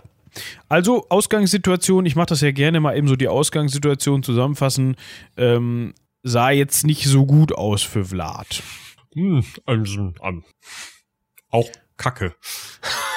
Aber Vlad wäre ja nicht Vlad. Wenn er nicht Pfähle benutzt hätte, um seine Gegend zu verschönern. Ja, das hat er dann auch noch gemacht. Ähm, die Türken haben auf jeden Fall die Donau benutzt, um sich einschiffen zu lassen. Ähm, weil Übersetzen zu lassen. Also, Ja. Also sie haben sich eingeschifft, um sich, äh, um dann, äh, mussten dann über die Donau drüber. Und das ist natürlich so ein, so ein, so ein Nadelöhr, das Vlad an der Stelle dann auch irgendwie zu äh, nutzen wusste. Ähm, nichtsdestotrotz ist es den Türken gelungen, einige äh, ihrer Janitscharen überzusetzen. Da gibt es so, einen schönen, äh, so ein schönes Zitat äh, aus den Memoiren eines Janitscharen. Ähm, schöner Reim, oder? Genau, ähm, äh, geschrieben äh, von dem Janitscharen, äh, Janitschar, Janitscharen Konstantin aus äh, Ostrowica, einem gebürtigen Serben. Äh, ich weiß nicht, ob wir das jetzt hier verlesen sollen. Ich glaube, wir können das einfach an dieser Stelle kurz zusammenfassen. Ähm, der spricht davon, dass man es geschafft hat, überzusetzen äh, in der Nacht und ähm, in der Nacht des 4. Juni übrigens. Und ähm, Welchen Jahres? Das müsste dann, stell doch nicht solche Fragen. Immer noch 1461. 62. 62. 62, ja gut. Ja, ja. Ähm, 4. Juni 62 konnte man dann übersetzen. Ähm, hat sich dann ein bisschen gekloppt mit den Walachen, äh, hat es aber trotzdem geschafft, ähm, die Walachen zurückzudrängen an dieser Stelle und ähm, einen Großteil der Janitscharen äh, auf die richtige Donauseite überzusetzen. Angeblich hat Mehmet zu diesem Zeitpunkt dann auch mal eben 30.000 Goldstücke springen lassen innerhalb seiner Für die Leute, Truppen. die es geschafft haben. Äh, interessant ist vielleicht, wie da gekämpft wird. Also ihr müsst euch das nicht so vorstellen, dass da halt, was weiß ich, wie viele tausend Janitscharen ähm, einfach übergesetzt sind, losgestürmt sind und gehofft haben, dass die Walachen schon irgendwo sein werden und man ihnen dann die Waffen auf den Kopf hauen kann, sondern das ist so ein richtiger, ähm, ja, so eine Art Belagerungskampf. Also sie sind halt übergesetzt, haben ein bisschen Gebiet gesichert, klar, auf diese Art und Weise, wie ich es gerade gesagt habe, aber dann ist es eben so gewesen, dass die sich erstmal eingegraben haben, mit einem Wall Geschütze in Stellung gebracht haben, ähm, Spieße um sich herum eingepflanzt haben, damit die Reiter nicht ankommen können, weil irgendwo klar war, wenn Vlad angreift, dann mit einer kleinen Reitertruppe. Das hatte er ja schon in Bulgarien vorher gemacht. Ähm, und dann ist er ganz, sind die ganz langsam vorgerückt in, in Schlachtordnung, um sich zu verteidigen und haben dann langsam ihre Geschütze aufgebaut. Klar, dabei sind sie von den, von den ähm, Walachen beschossen worden, auch tatsächlich mit Kanonen, mit wenigen Kanonen. Aber als sie dann irgendwann dann mit dieser Schlachtordnung und dieser, dieser Ordnung einfach es hingekriegt hatten, diese 120 Kanonen aufzubauen, von denen gerade schon die Rede war, ja, dann war es vorbei. Dann haben die halt einmal geschossen und dann sind die Walachen weggerannt, weil das machst du nicht. Ja, aber wie eben schon gesagt, äh, Vlad wusste auch, wie man unehrenhaft, so nenne ich es jetzt einfach mal, so eine Schlacht gewinnt. Habe ich gerade mein äh, Direct Monitoring verloren? Habe ich das? Oder habe ich das nicht? Warte mal eben. Ja, nee, alles klar. Äh, wir mal eben hier überprüfen. Hörte sich nur gerade komisch an. Ähm, weiter so geht's. Du immer. Ähm. Danke. ähm, Vlad hat sich zu dem Zeitpunkt gedacht, okay, gegen diese 120 Kanonen oder generell gegen die Kanonen kommen wir nicht gegen an, aber wir können ja jetzt mal hier die etwas härteren Seiten aufspannen. Unter anderem hinterlassen wir den Türken bei unserem Rückzug nämlich nichts anderes als verbrannte Erde. Das haben wir schon öfter mal gehört. Das heißt, alles, was ging, wurde gemacht, um die türkische Armee aufzuhalten. Das Land wurde verwüstet, sämtliche Vorräte wurden ähm, entweder mitgenommen oder verbrannt. Ähm, es wurden Fallen gebaut, also mit Holz und Gestrüpp verdeckte Mördergruben. Flüsse wurden umgeleitet, um Sümpfe, also Landstriche zu, in Sümpfe zu verwandeln, damit das Vorkommen eben erschwert wurde. Ähm, ja, also. Die haben selbst die Bevölkerung inklusive der gesamten Viehherden dieser Bevölkerung einfach in die Berge evakuiert. Also haben sich wirklich bis in, in die Gebirge äh, im heutigen, in der heutigen äh, Mitte von Rumänien äh, zurückgezogen. Ähm, und ja, Mehmet hat angeblich sieben Tage lang ein Mensch oder ein Tier, äh, kein Mensch und kein Tier gesehen, außer seinen eigenen Leuten. Ja, und halt die immer wieder angreifenden ähm, äh, walachischen Truppen, ne? Das hat er nämlich dann auch gemacht. Da waren auch Menschen und Tiere dabei, ja. Aber die haben ihm dann nachts höchst, höchstens mal hier und da auf den äh, Kopf gehauen. Genau. Oder äh, es sind ein paar Lepra, Tuberkulose oder Pestkranke ins Lager gekommen und haben mal Hallo gesagt. ähm, wohl yeah. auch eine Idee von Vlad Dracula. Denn so ein Ruf kommt ja nicht von ungefähr, ne? Die haben dann hier und da mal jemanden umarmt, ganz innig und lieb. Genau. Ähm, Ach so, äh, was vielleicht an der Stelle noch ganz äh, witzig zu erwähnen ist, wir hatten ja mal von der Stadt Breila oder Breila oder wie gesagt, ich halte mich da jetzt nicht mehr dran auf, mache ich aber trotzdem, äh, gehört, auf die äh, eigentlich, die ja schon bei dem ersten, nee, beim zweiten Feldzug mit den 18.000 Mann äh, das Ziel war. Ähm, die hat man dann auch angegriffen, hat dann aber festgestellt, dass Vlad die selber schon kaputt gemacht hatte. also, also die meisten bedeutenden Häfen an der Donau entlang hatte Blatt vor, äh, Blatt vor allem, hatte Vlad vorher schon selber, keine Ahnung, zerstören, verbrennen lassen. Dementsprechend war das auch relativ witzlos ähm, für die Türken da noch irgendwie tätig zu werden. Und man stelle sich das jetzt mal vor, man hat so ein Heer, was ziemlich, ziemlich groß ist und umso größer so ein Heer ist, umso schwieriger lässt sich das natürlich auch koordinieren und handeln.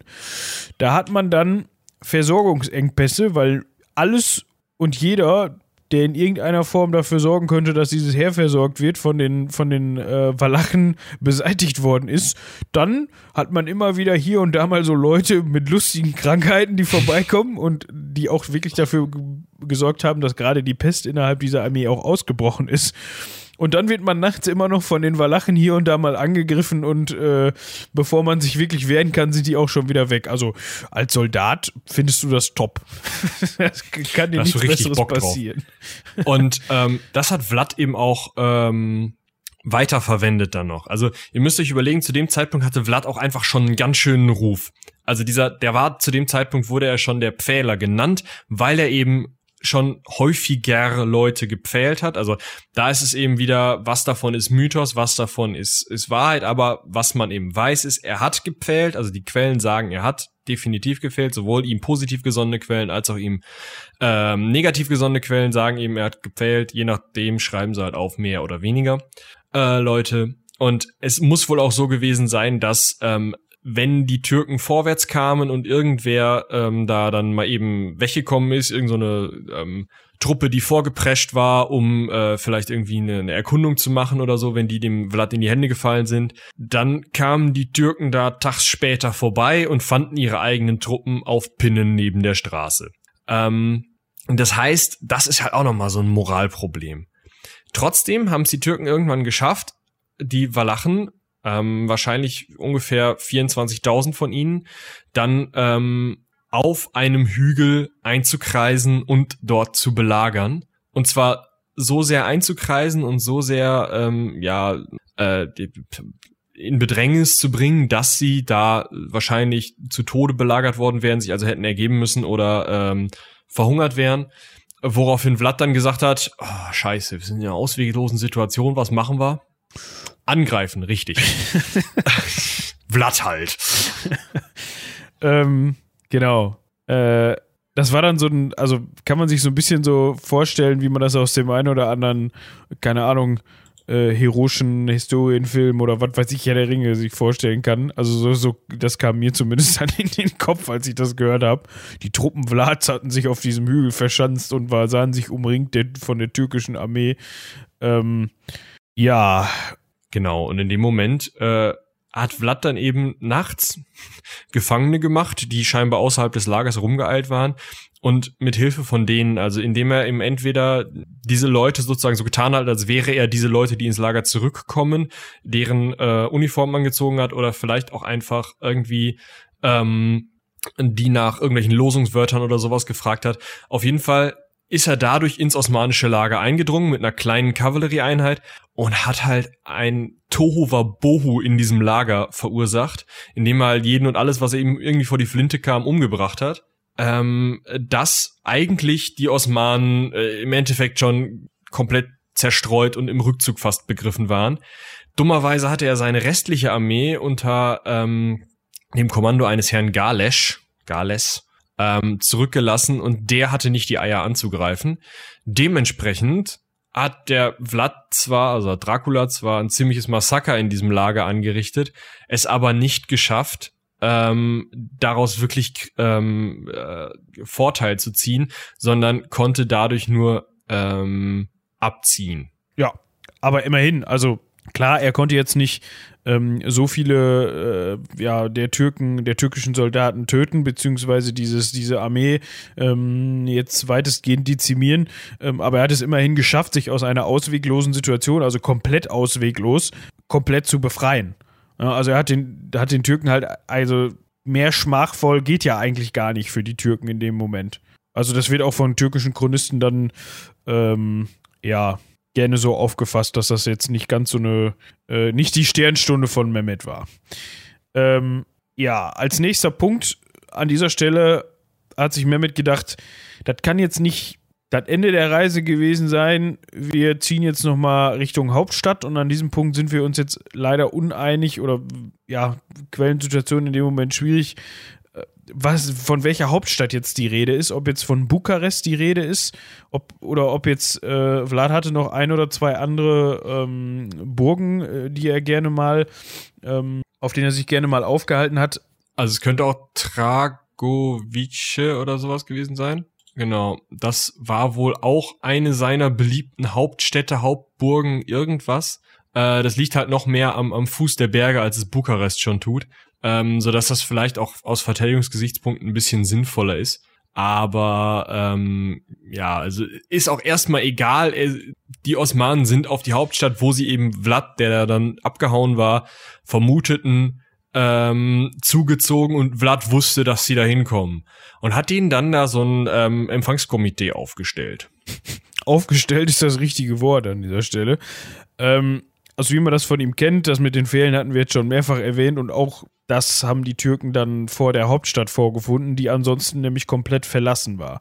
Also man stelle sich vor, man kommt dann vor dieser Stadt an und ähm, man erblickt einen, so heißt es in den Quellen, einen wahren Wald mit Gefählten. Und diese osmanische Armee soll eine halbe Stunde lang an ca. 20.000 gefählten türkischen Gefangenen äh, und bulgarischen Muslimen vorbeigezogen sein. Genau, und auf dem höchsten Pfahl war da noch ein Bekannter von uns, nämlich der äh, vorhin von mir vergessene Hamza Pascha aufgestellt, um einfach mal klar zu machen, so hier, den haben wir übrigens auch umgebracht. Ja, ähm, das war der, der mit den tausend Mann in dieser, äh, in dieser Schlucht oder in diesem äh, Engpass da weggekommen ist. ähm, ja, das hat den Mehmet wohl ziemlich aus den Socken gehauen. Ähm, er hat sich daraufhin erstmal verschanzt, hat erstmal in seinem ähm, Lager einen großen Graben ausheben lassen, um sein Lager drum zu, damit auch ja kein Walache irgendwie eindringen kann. Äh, und ab dem 22. Juni ist die türkische Streitmacht dann äh, angefangen, den Rückzug einzuleiten. Was ja. ja auch irgendwo klar ist, ne? Also wenn du halt niemanden antriffst, gegen den du kämpfen kannst und immer nur knietief durch die Scheiße wartest, um dann angegriffen zu werden. Ähm, ja, dann haust du halt irgendwann ab und dann hast du halt auch als, als ähm, Sultan da irgendwann hart keinen Bock mehr drauf. Mm, ja. Was ich ganz witzig finde, nachdem sie dann wieder relativ safe waren und sich äh, Richtung Adrianopel haben einschiffen lassen, ähm, hat man am 12. Juli dann ähm, erstmal eine große Feierlichkeit abgehalten und zwar über den zu Ehren des großen Sieges äh, über Vlad. Also man muss dazu sagen, okay, die haben circa, so schätzt man, ähm, ziemlich viele Einwohner des Kriegsgebietes versklaven können und auch ca. 200.000 Rinder und Pferde Richtung Süden mitnehmen können als Kriegsbeute sozusagen. Gut, das kann man jetzt als Sieg empfinden, aber eigentlich haben die ja in der Walachei ziemlich auf den Kopf bekommen. Ja, sind halt zurückgezogen, haben sich zurückgezogen und ja. Ja, aber Hauptsache erstmal Party machen. Genau. Und ähm, eigentlich dachte Vlads Cousin, also Draculas Cousin, ähm, Stefan Celmare, Kelmare, ähm, der zu dem Zeitpunkt das Fürstentum Moldau regierte, ja, wenn unser Vladi da mit, ähm, mit dem, mit dem Mehmet zugange ist, gucken wir doch mal, dass wir hier im, im Norden von der Walachei so ein paar Städte einnehmen. Und selbst da hat's Vlad noch geschafft, 7000 Walachen aufzustellen, die dann diese Städte noch verteidigen können. Was irgendwo echt von, von ziemlicher ähm, Übersicht und ziemlicher guter Voraussicht irgendwie zeugt. Also ich finde es schon krass, dass wenn man sich überlegt, dass der vielleicht 30.000 Hirten irgendwie unter sich hatte und so ein paar Reiter, dass er es damit geschafft hat, wirklich, ähm, ja, fast zwei Kriege gleichzeitig zu führen. Ja. Ähm, und jetzt kommen wir zu einem Punkt in der Geschichte, die diesem Mann meiner Meinung nach irgendwie gar nicht gerecht wird. Ähm, jetzt fragt man sich, okay, jetzt hat man sich gegen die Türken gewehrt, was kam denn dann? Problem war halt, dass man eigentlich das Land komplett verwüstet hatte zu dem Zeitpunkt. Allein schon, um sich gegen die Türken wehren zu können, verbrannte Erde zurückzulassen und so weiter. Wenn die Türken dann weg sind, ist die Erde ja immer noch verbrannt. Ne? Wir haben eben auch gehört, dass die Türken ziemlich viel ähm, an, ich wollte jetzt gerade Verbrauchsgüter sagen, aber ziemlich auch ziemlich viel Vieh mitnehmen konnten, ziemlich viel ähm, viele Sklaven machen konnten innerhalb der Bevölkerung. Das bleibt natürlich, wenn du dann die Türken verscheucht hast und dem Land geht es dann trotzdem nicht besser. Ja, das war ein Problem. Dementsprechend genau musste ähm, Dracula halt irgendwie gucken, dass er dieses Land möglichst schnell wieder auf Vordermann bekommt denn ähm, klar war auch, Mehmet, der geht jetzt mal eben nach Hause, lässt sich die Schuhe putzen und kommt wieder. Also ähm, die Wahrscheinlichkeit, dass der, dass der sagt, ja nee, pff, cool, gut, dann habe ich da jetzt verloren, gehe ich woanders lang, ist extrem gering, sondern eher so dieses, ja, dem hauen wir jetzt mal nochmal richtig auf den Sack. Ja, vor allem ja, nach so einer Schmach muss er sich ja auch irgendwie wieder, muss er seine Ehre ja auch irgendwie wieder reinwaschen. Was dann tatsächlich passiert ist, ähm, es kam gar nicht so zur, zu einer großen erneuten äh, Offensive, beziehungsweise zu einem erneuten Feldzug, ähm, obwohl man damit so ein bisschen gerechnet hat, sondern wir erinnern uns an seinen Halbbruder Radu. Da gab es ja immer schon so diese Konflikte. Und nachdem man dann halt diese sehr äh, destruktive Taktik innerhalb der Walachei gefahren hat, von der ich eben gesprochen habe, waren die, war der Adel sowieso nicht mehr so auf der Seite von äh, Dracula. Und dementsprechend hat der Radu da mal so ein bisschen Werbung gemacht, auch für Mehmet. Und ähm, ja, das hat gefruchtet. Genau, ähm, Radu hat es hinbekommen mit einem Angebot ähm, von der Hohen Pforte, also dem, dem ähm, Herrscher, aus dem Herrscherpalast der, der ähm, Osmanen 17, äh, 1462 ähm, ja die örtlichen Adligen, die örtlichen Bojaren zu einem Machtwechsel zu überzeugen und ist daher mit einer wesentlich kleineren Armee, als vorher Mehmet da eingefallen war, ähm, in die äh, Walachei eingezogen und hatte aber eben den Rückhalt der äh, walachischen ähm, Adligen, sodass Vlad nach Siebenbürgen abhauen musste und sich dann in die äh, Obhut von Matthias Corvinus, Matze, ne, dem ähm, ungarischen König, der nie geholfen hatte, äh, begeben musste, wodurch ähm, Radu die Herrschaft übernommen hat und Matze natürlich dann auch noch mal so einen richtigen Dick-Move gezogen hat, weil äh, Matze hat gesagt, ach, eigentlich ist mir der Vlad zu erfolgreich. Der ist jetzt berühmt, an jedem europäischen Hof wird über Vlad geredet, der irgendwie hier krassen Kreuzzug und der schlägt die Osmanen und huhuhu.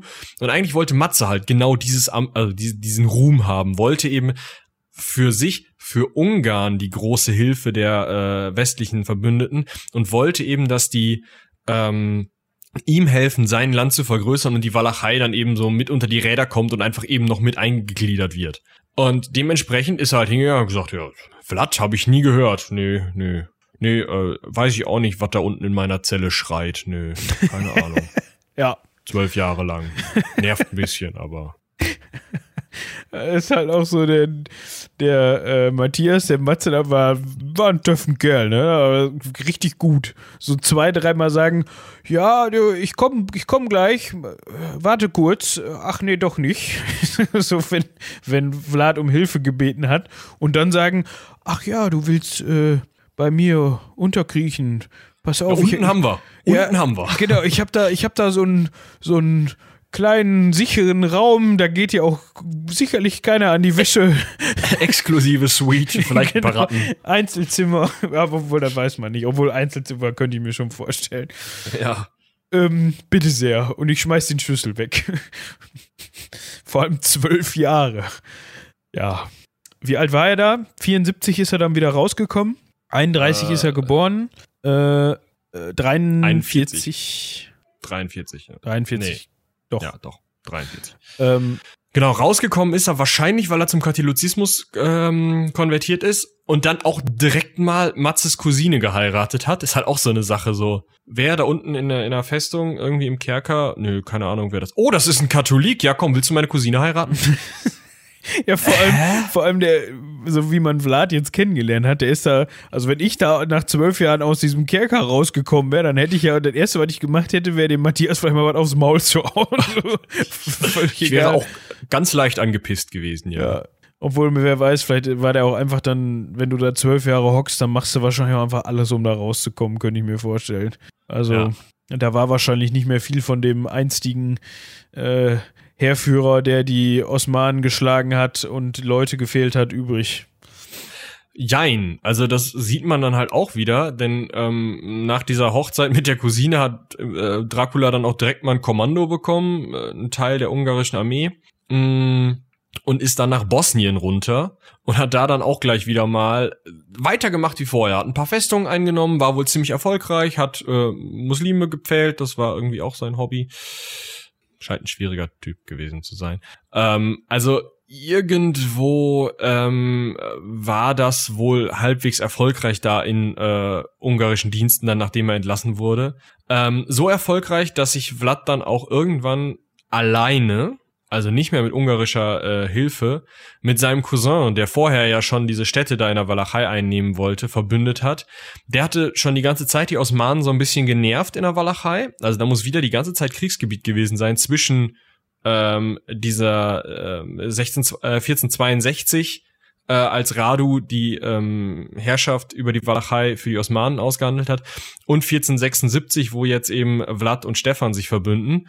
Ähm, trotzdem die ganze Zeit Krieg in der Walachei und ähm, Vlad ist dann eben mit ungarischen Truppen und mit der Unterstützung des der aus der Moldau äh, aus dem Fürstentum äh, Moldau äh, von Stefan eben äh, wieder in die Walachei einge ähm, drungen und hat sich wieder zum Fürsten ausrufen lassen können, wahrscheinlich unter ähm, Abgabe dieser vorher von ähm, der Moldau vom Fürstentum Moldau aus ja verlangten oder äh, eroberten Städte. Ähm, allerdings ähm, hat das nicht lange gehalten, weil ähm, die Walachen ihm immer noch nicht so besonders wohlgesonnen waren. Wahrscheinlich haben sie ihm die Sache mit der verbrannten Erde nicht so super ähm, verziehen. Ja, ja, so, so verziehen.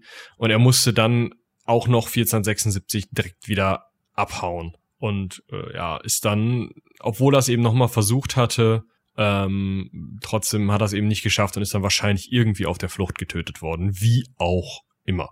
Ja. Angeblich soll sein Kopf daraufhin in Honig eingelegt äh, dem Sultan nach Konstantinopel als Geschenk geschickt worden sein. Ähm, natürlich äh, dann standesgemäß auf einer Stange aufgespießt. Sodass Nicht auf einem Pfahl? Nee, ein, dünn, ein sehr dünner Pfahl.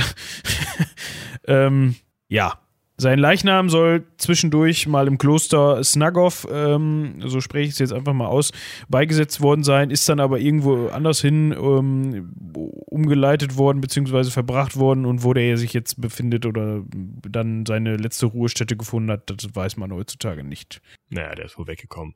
Ähm, nach Vlads Tod war auch niemand mehr da, der ähm, dann ähm, die Herrschaft übernehmen konnte. Radu war schon tot äh, seit 1475 wohl irgendwie eines natürlichen Todes gestorben und dementsprechend äh, folgte Vlad ein ähm, dip, dip, dip, äh, Herr Basrab Lajota Basarab ähm, genau Basarab Lajota Sel Bratan Bitte, weiß ich nicht. Batran.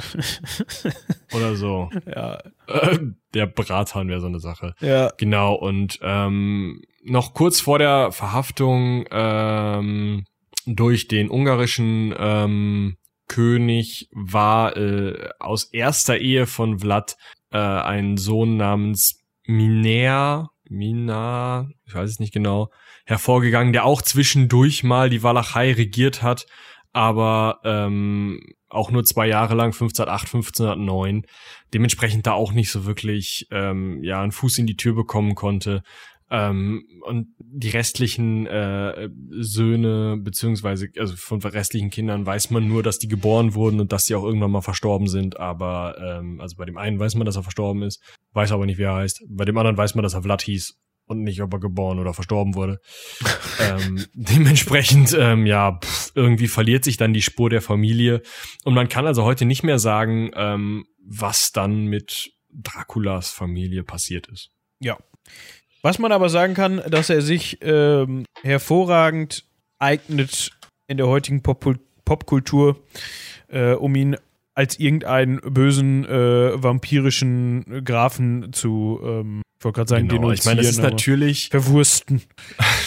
das ist natürlich stark ähm, dem Buch äh, von Bram Stoker, dem Dracula, äh, geschuldet, der das eben zu einem Zeitpunkt geschrieben hat, als es noch nicht so viel Horrorliteratur gab äh, und als die gerade einen Boom hatte. Ähm, dementsprechend ähm, ja, ist Vlad Dracula eben der Urvater aller Vampire, wobei das nicht zwangsweise daher kommt, dass er Leute gepfählt hat, ähm, denn dass er wirklich Blut getrunken habe, ist in keiner Quelle aus damaliger Zeit überliefert. Was manchmal geschrieben wird, ist, dass er irgendwie sich habe Knabenlebern rösten lassen und die dann gegessen hat oder irgendwelche Stunts. Ähm, also in solchen Quellen, die ihn eben ähm, äh, schlecht dastehen lassen wollen hm, ähm, braucht man nicht glauben, ist aber so das Einzige, was so irgendwie in die Nähe von Vampirismus kommt. Und in ähm, weiteren Werken über eben den literarischen Dracula habe ich dann gelesen, dass wahrscheinlich mh, hm, dieser literarische Dracula ähm, aus so einer Mischung, also Bram Stoker war ein sehr guter Rechercheur und hatte eben ähm, Rechercheur finde ich schönes, Wort. schönes Wort, ne? Hatte viele ähm, Dinge sozusagen zusammengefasst und er hatte sich eben diesen Namen Dracula, der zu dem Zeitpunkt, wo zu dem Zeitpunkt noch nicht besonders klar war, ähm, ob dieser Name jetzt, also was dieser Name wirklich bedeutet, ob der vom Drachen herkommt oder vielleicht irgendwas mit Teufel zu tun hat, weil Drak wohl auch das rumänische Wort für Teufel ist. Ähm, äh, dementsprechend also diesem schön bösen, gruseligen Namen, der dann für einen Iren natürlich auch noch vom anderen Ende der Welt kommt, wo man eben sagen kann, ja, das ist irgendwo in der Walachei. Wir haben da am Anfang drüber gesprochen. Was weiß ich, wo die Walachei ist? Mein Gott, ist mir auch egal. Ich möchte einfach nur einen Ort haben, der schön böse und gruselig ist. Jetzt fällt mir übrigens wieder ein, welchen Ort ich in Schleswig-Holstein meinte. Buxtehude. Buxtehude, ja, da können wir auch nochmal drüber sprechen. Ähm, also diesen Typen, also eigentlich nur diesen Namen aus diesem möglichst entfernten, irgendwie gruselig klingenden Ort. Ähm, und dazu hat er wohl äh, eine irische Legende eines Zwergenkönigs äh, gepackt, der immer wieder aus seinem Grab auferstanden ist und Blut getrunken hat, um sich am Leben zu erhalten, weil eigentlich wollten die Iren den schon nicht mehr als König haben und haben ihn immer totgeschlagen und eingegraben. Aber ähm, Sie haben ihn dann erst ähm, ja sozusagen äh, unterirdisch halten können, als sie ihn äh, auf dem Bauch begraben haben, unter der Erde festgenagelt haben und ihm einen großen Stein auf den Rücken gelegt haben. Und das klingt ja alles schon ziemlich vampirisch. Und wenn du diese beiden Stories irgendwie verflechtest, bekommst du halt diesen Grafen Dracula. Ich meine, ich weiß nicht, wo genau Voivode in, in so einer ähm, Standestabelle auftaucht, aber ich bin mir nicht ganz sicher, ob das dann auch gleich ein Graph ist. Dementsprechend, ähm, ja, also das ist halt so eine typische, ja, beinahe popkulturelle Zusammenschließung von verschiedenen Faktoren einfach. Ja. Aber ein schöner Kandidat für unsere Sammeltasse, für unser Sammeltassenregal, finde ich. Ähm, Auf jeden Fall. Ich hoffe, das war spannend. War auch mal wieder so ein bisschen was anderes. Ich habe mir neulich sagen lassen, dass, äh, dass unsere Zuhörer das gut finden, wenn wir so einzelne Personen uns rausgreifen und deren Leben so ein bisschen skizzieren. Ähm, mal schauen, was wir als nächstes so uns vornehmen. Ja, müssen wir mal schauen. Wir haben ja so ein paar Ideen auf Lager. Sind nicht mehr viele Folgen bis zur Folge 100. Dementsprechend, ähm, ja, bin ich äh, gespannt, was wir da machen werden. Das hört sich so an, als ob wir danach aufhören. Genau. Dann äh, hören wir einfach auf und machen Ecke Hansaring Nee, Ecke Ringerhans. Nee, das ist auch scheiße. es wird okay. nur 100 Folgen Ecke Hansaring geben. Nein, natürlich nicht. Nein, wir werden weitermachen. Ähm, aber äh, bevor wir jetzt mit weiteren Folgen weitermachen und einfach die ganze Zeit durchquatschen, müsst ihr erstmal was anderes hören und damit gebe ich ab an äh, Moritz zum Cross-Selling. Yay! Moritz, mach mal Cross-Selling. Ach so, das bin ich, ja. Äh, Äh, ja, hört in unsere Hörspiele rein. Äh, die da wären neben dem Heldenpicknick natürlich auch äh, das frisch erschienene, ja, so frisch ist es nicht mehr, äh, Dezember. Ähm, Herr Alexander, unser historisches Hörspiel über den Auch so eine Person, die wir uns rausgepickt haben, um sie zu beschreiben. Genau, über den Bühnenzauberer Herrn Alexander. Also wer dazu mehr hören möchte, kann zum einen in unsere Folge Ecke Hansering zu diesem Herrn reinhören, obwohl die gar nicht so beliebt ist wie die anderen. Also schämt euch. Ähm, ihr findet das noch nicht etwa langweilig. Dementsprechend Vorbereitung auf das Hörspiel und dann wird ein Test geschrieben und wir fragen ab. Genau, wir, wir schreiben Super Idee. Genau. Ich habe gar keine Lust, die Scheiße zu korrigieren, Mann. Wir machen so eine, wir machen so eine Google-Umfrage. Ja, die programmierst du dann. Robin, dachte ich. Ach so. Ja, ja das okay. ja schon mal gemacht. Ne, ne Robin? Mach du mal. Gut. Ähm, den Rest, äh, den restlichen Bums kennt ihr. Spontan, spontan. Da kommt sicherlich bald mal wieder was. Wer weiß. ja, aber ich glaube auch äh, in diesem Jahr werden wir euch mit dem ein oder anderen äh, neuen Projekt äh, auf Trab halten können. Also euch genau. wird nicht der Hörstoff ausgehen. Gut, in diesem Sinne würde ich sagen, vielen, vielen Dank fürs Zuhören, äh, wenn ihr bis hierhin dabei geblieben seid. Äh, wir sind jetzt auch schon wieder äh, über anderthalb Stunden, genau. Wir, wir kommen nicht mehr drunter, oder? Nee, also aber das ist, passt auch irgendwie so. Anderthalb Stunden, obwohl jetzt sind wir schon bei einer Stunde und 37 Minuten. Dann rede schneller. Äh, da bin ich gerade bei. Eine Stunde 40 machen wir nicht. Äh, dementsprechend, nee. wie gesagt, vielen, vielen Dank fürs Zuhören. Und ich würde jetzt einfach mal an dieser Stelle sagen, ganz frech, äh, haut rein. Bis zum nächsten Mal. Ich muss jetzt lange reden, damit wir noch auf eine Stunde 40 kommen und Moritz sein Versprechen nicht einhält. Ich kann oder? auch einfach auf Aufnahmestopp drücken, dann musst du gar nicht mehr reden. Alles klar. Jetzt sag Tschüss. To some